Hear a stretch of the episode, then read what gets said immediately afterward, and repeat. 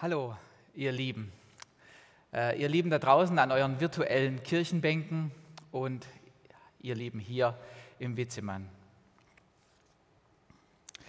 Heute geht es um Karotten, Seile und gute Vorsätze. Ich lese unseren Predigtext. Ups. Genau. Ich lese unseren Predigtext, der steht im Buch Jeremia im äh, Kapitel 31, die Verse 31 bis 34. Und wenn du äh, möchtest, würde ich mich freuen, wenn du in deiner Bibel, in deiner eigenen Übersetzung mitliest. Siehe, es kommen Tage, spricht der Herr, da ich mit dem Haus Israel und mit dem Haus Juda einen neuen Bund schließen werde. Nicht wie der Bund, den ich mit ihren Vätern schloss, an dem Tag, da ich sie bei der Hand ergriff, um sie aus dem Land Ägypten herauszuführen denn sie haben meinen Bund gebrochen, obwohl ich doch ihr Eheherr war, spricht der Herr. Sondern das ist der Bund, den ich mit dem Haus Israel nach jenen Tagen schließen werde, spricht der Herr. Ich will mein Gesetz in ihr Innerstes hineinlegen und es auf ihre Herzen schreiben. Und ich will ihr Gott sein und sie sollen mein Volk sein. Und es wird keiner mehr seinen Nächsten und keiner mehr seinen Bruder lehren und sagen, erkenne den Herrn denn sie werden mich alle kennen, vom kleinsten bis zum größten unter ihnen, spricht der Herr. Denn ich werde ihre Missetat vergeben und an ihre Sünde nicht mehr gedenken. Was ist deine erste Reaktion, wenn du das Wort Bund hörst? Meine erste Reaktion war ganz lustig. Ich habe an einen Bund Karotter gedacht. Aber es gibt ziemlich viele verschiedene Assoziationen, die man mit dem Wort Bund haben kann.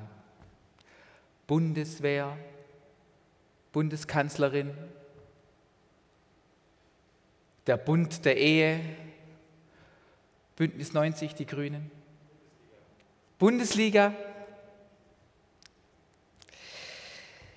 Das Wort kann durchaus positive Assoziationen hervorrufen, sowas wie gebunden sein, äh, ver, ge, verbunden sein, geborgen sein oder eben das andere, negativ gebunden sein, gefangen sein.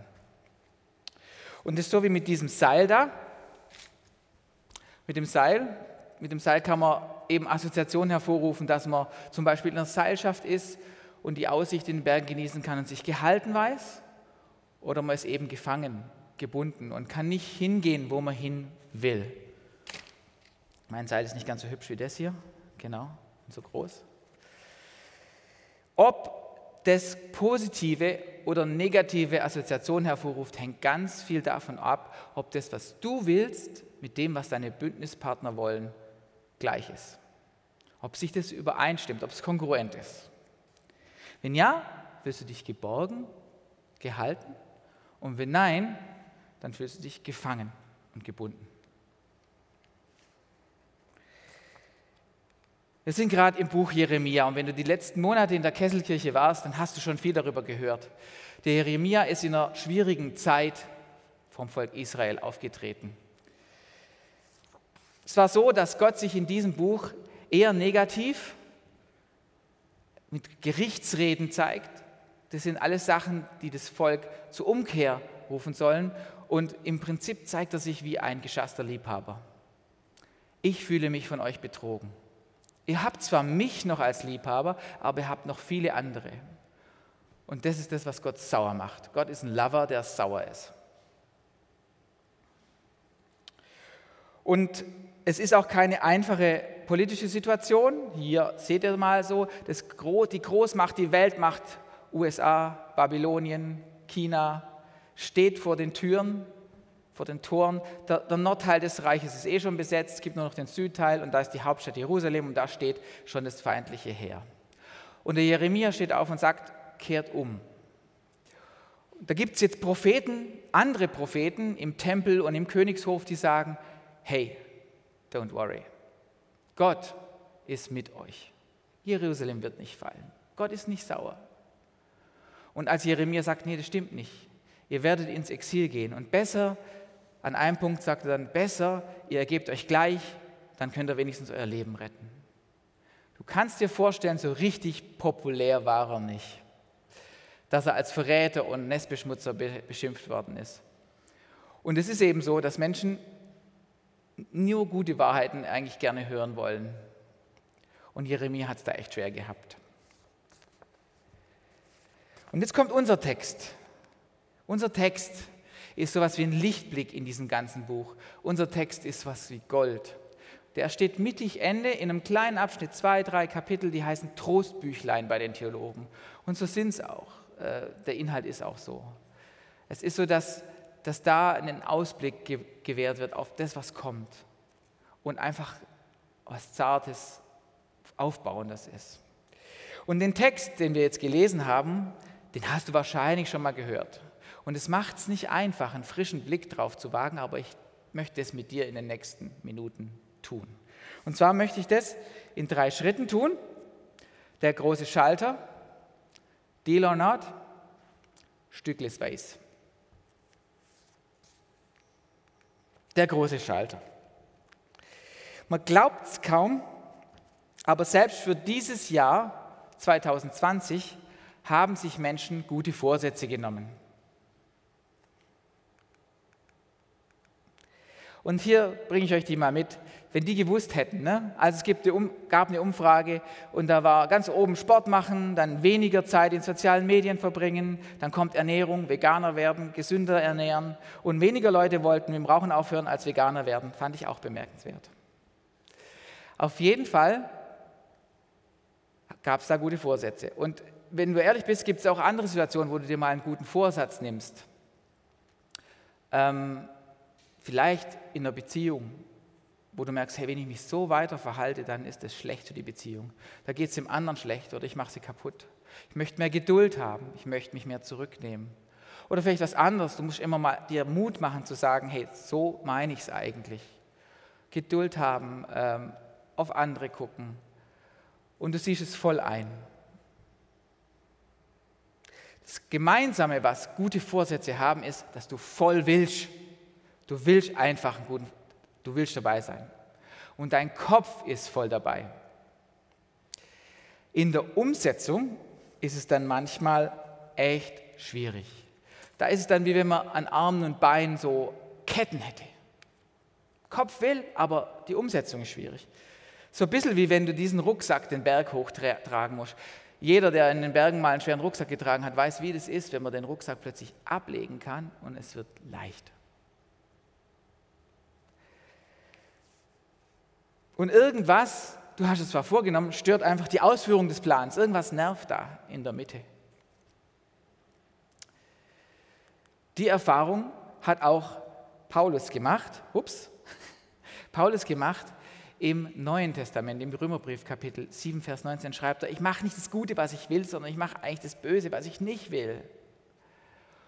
Und der Paulus und wir hätten doch dann gerne irgendwann mal so einen Schalter. Plötzlich höre ich mit dem Rauchen auf. Ich bin geduldig. Ich schreie nicht rum, wenn es mir schlecht geht, sondern ich bin ruhig. Ähm, ich kümmere mich um andere gern. Es geht nicht immer nur um mich. Ich sage mutig, was ich denke. Was auch immer. So einen Schalter hätten wir doch gern. Und unser Text, jetzt muss ich einmal kurz zurück. Unser Text bietet so einen Schalter, sondern das ist der Bund, den ich mit dem Haus Israel in jenen Tagen schließen werde, spricht der Herr. Ich will mein Gesetz in ihr Innerstes legen, hineinlegen und es auf ihre Herzen schreiben. Und ich will ihr Gott sein und sie sollen mein Volk sein. Meine Reaktion auf diesen Text war eigentlich immer, dass ich gedacht habe, oh cool, irgendwann irgendwann verändert mich Gott. Im Himmel werden wir alle sein wie die Englein. Und dann klappt es endlich. Vielleicht geht es dir auch so. Das ist nice, aber so richtig hilfreich für jetzt ist es nicht. Es ist eigentlich eine Hoffnung. Schön, aber nicht mehr. Eine andere Reaktion auf diesen Text kann sein, dass du sagst, ja, wo ist es jetzt? Ich, ich sehe keine Veränderung. Und das nährt Zweifel hilft dir auch nicht. Wie geht's denn? Die, die Frage, die sich doch da irgendwie stellt, ist doch diese grundlegende Frage, hey, was verändert uns Menschen eigentlich? Und wie kann es gehen? So ein Schalter. Und ich glaube, der Text gibt uns schon einen Hint, einen Hinweis, in welche Richtung das gehen könnte, wo die Antwort herkommen könnte. Deal or not. Da geht es dann weiter. Und keiner mehr wird seinen Nächsten und keiner mehr seinen Bruder lehren und sagen, er kenne den Herrn. Denn sie werden mich alle kennen, vom kleinsten bis zum größten unter ihnen. Das Wort erkennen scheint mir ein Stichwort hier zu sein. Kennen. Ups, ups. Mein, mein, heute funktioniert er zu gut. Ich glaube, Beziehungen verändern Menschen. Jetzt ist es was, was du wahrscheinlich schon mal gehört hast. Aber ich glaube es wirklich. Ich glaube, große Veränderungen passieren in Beziehungen. Ich glaube, auch Umstände können Menschen verändern. Zum Beispiel, du hast einen Unfall, ein Trauma oder irgendwie Schulden und es wird ganz schwierig. Dann sind es hauptsächlich Umstände, die dich verändern. Ich glaube, dass es eher in die negative Richtung geht. Ich glaube aber viel nachhaltiger und viel öfter verändern Beziehungen Menschen. Jetzt kannst du dir selber Beispiele ausdenken. Ich habe mal ein Beispiel. Ähm, jeder von uns kennt, hat mal einen Freund oder eine Freundin gehabt, die man lange kannte und dann hat der oder diejenige plötzlich einen neuen Partner gehabt, neue Partnerin. Und da kann man manchmal im Eiltempo Veränderungen in Menschen sehen. Was anderes, was, auch, was ich auch spannend finde, das ist vielleicht ein lustiges Beispiel, aber das hat mich, hat mir viel zu denken gegeben, ist, wenn man in einem Mehrfamilienhaus lebt und der Nachbar ist laut. Kennt ihr das? Es nervt. Es nervt einfach, wenn der Nachbar laut ist. Manchmal kann es einen zum Wahnsinn treiben. Man macht man vielleicht Dinge, die man sonst nicht so gerne machen würde. Und ich habe in einem Haus gelebt, wo ich die Leute gut kannte. Es waren meine Freunde und das Haus war hellhörig in der Dannecker Straße in Stuttgart. Da hat man quasi alles gehört. Aber ich habe gemerkt, mich stresst es nicht so. Ich mag die. Und die Beziehung hat meine Reaktion verändert. Ist vielleicht ein banales Beispiel, aber vielleicht fallen dir, fallen dir noch andere Beispiele ein. Auch Jesus erzählt im Neuen Testament Geschichten über Veränderungen. Viele. Und er erzählt eine, die ist besonders prägnant. Und auch wenn du die jetzt, dies ist eine Geschichte, die hast du schon tausendmal gehört und ich entschuldige mich jetzt einmal kurz, dass ich sie bringe, aber ich glaube, du hast sie deswegen schon tausendmal gehört, weil es eine Geschichte ist, die so zentral ist für das, wie Jesus das Evangelium offenbart und den Vater offenbart. Das ist die Geschichte vom verlorenen Sohn, Lukas 15. Und ich möchte heute dein, deine Aufmerksamkeit auf zwei Teilaspekte lenken, die du vielleicht noch nie so gesehen hast. Und das verknüpfen mit unserem Predigtext. Kurz und gut, der Sohn sagt zu seinem Vater, du bist tot, obwohl du nicht tot bist, gib mir das Erbe, ich möchte was erleben. Geht, verprasst alles, hat am Ende nichts mehr, ist allein und hungrig. Am Ende. Was sagt der Sohn sich dann? ich muss wohl irgendwas falsch gemacht haben. Irgendwie ist es schiefgelaufen. Vielleicht habe ich einfach die Regeln missachtet. Hätte ich es anders gemacht, wäre es anders geworden. Und er hat die erste Erkenntnis. Die erste Erkenntnis ist, ich habe die Regeln gebrochen, deswegen geht es mir jetzt schlecht. Und seine Konsequenz daraus ist, hey, wenn ich jetzt zum Vater zurückgehe, mich an die Regeln halte, dann erwarte ich eine Belohnung, dass es mir besser geht. Das macht er und dann kommt diese epochiale, krasse, grandiose Evangeliumsoffenbarung. Bevor er noch ein Wort der Entschuldigung sagt, geht er zum Vater, kommt der Vater, umarmt ihn und nimmt ihn komplett wieder an und er wird zum Sohn wieder. Und da hat er die zweite Erkenntnis. Die erste Erkenntnis ist, ich habe die Regeln nicht beachtet und deswegen verloren. Die zweite, ich bin unverdient geliebt. Ich bin geliebt, weil ich Sohn bin ich bin. Das sind zwei epochial oder fundamental unterschiedliche Erkenntnisse. Die eine ist der Deal, ich mache das, dann kommt das raus. Das andere ist, er kennt jemanden, er hat eine Beziehung. Das eine ist der alte Bund, das andere ist der neue Bund.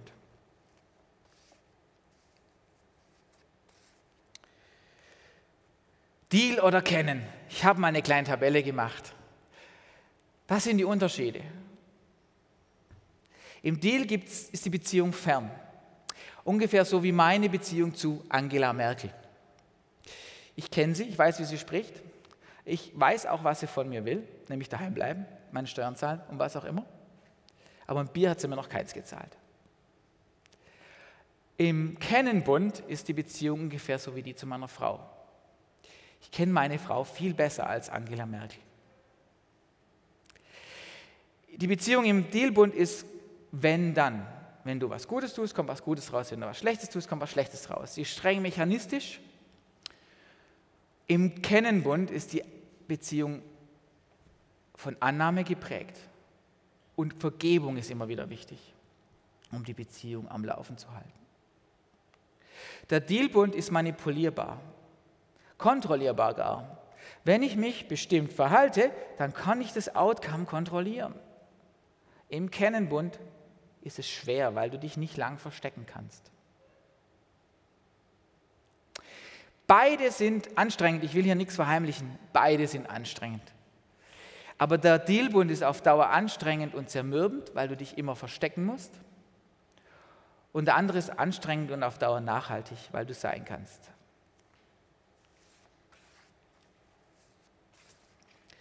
Was man auch nicht verheimlichen darf, und da kommen wir zum Ende von unserem Predigtext, ist, dass das Ganze ein Price Tag hatte. Preis, es kostet einen Preis. Und es sagt er dann auch im letzten Predigttextabschnitt, spricht der Herr, denn ich werde ihre Missetat vergeben und an ihre Sünde nicht mehr gedenken. Jesus hat für uns einen Preis bezahlt, damit wir in so einen Kennenbund kommen können. Und vielleicht passiert es dann auch, dass man irgendwann mal so das Gefühl hat, ey, da ist jemand, der hat eigentlich wegen mir gelitten. Der Vater, der hat der hat einen Preis bezahlt. Andere Menschen haben einen Preis bezahlt für mein Verhalten. Und das soll uns nicht schlecht fühlen lassen, sondern das soll uns tief innerlich verändern. Zum Guten.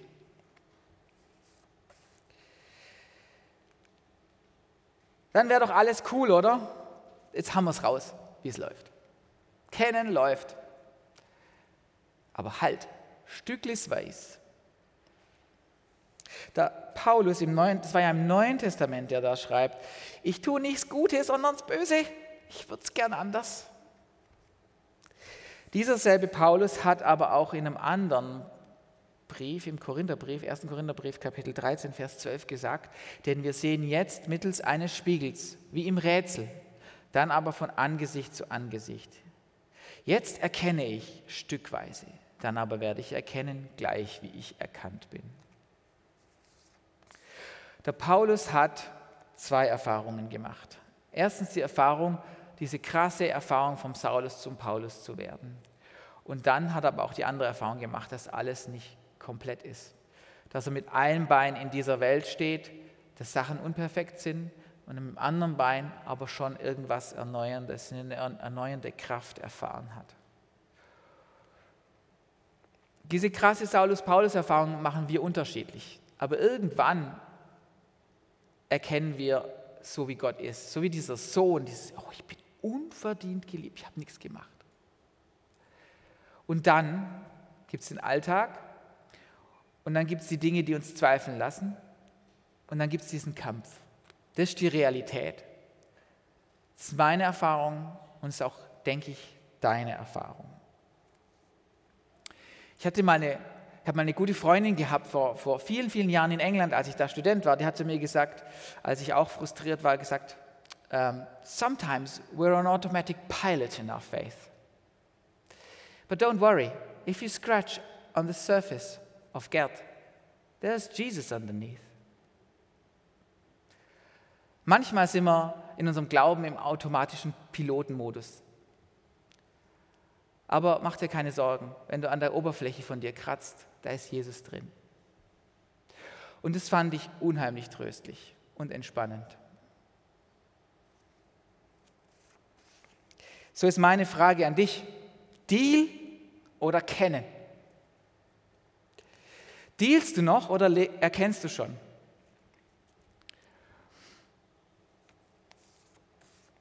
In diesen Zeiten frage ich dich, wie ist deine Reaktion auf das Wort Bund?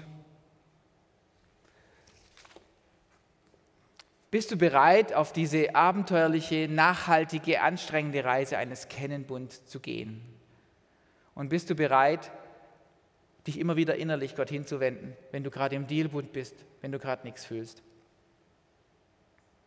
Dein Hinwenden ist nicht das, dass du es machst, aber es ist dein Part, den du tun kannst. Und in diesen Zeiten von Kontrasten ist es ein Wert für sich selber, eine Beziehung zu Gott zu haben. Er verändert dich und es ist gut für deine Umwelt, die so hoffnungslos manchmal ist, die so traurig ist, für die Menschen um dich herum, dass du einen Kennenbund mit Gott hast. Ich glaube, Jesus streckt dir seine Hand hin und lädt dich ein. Amen.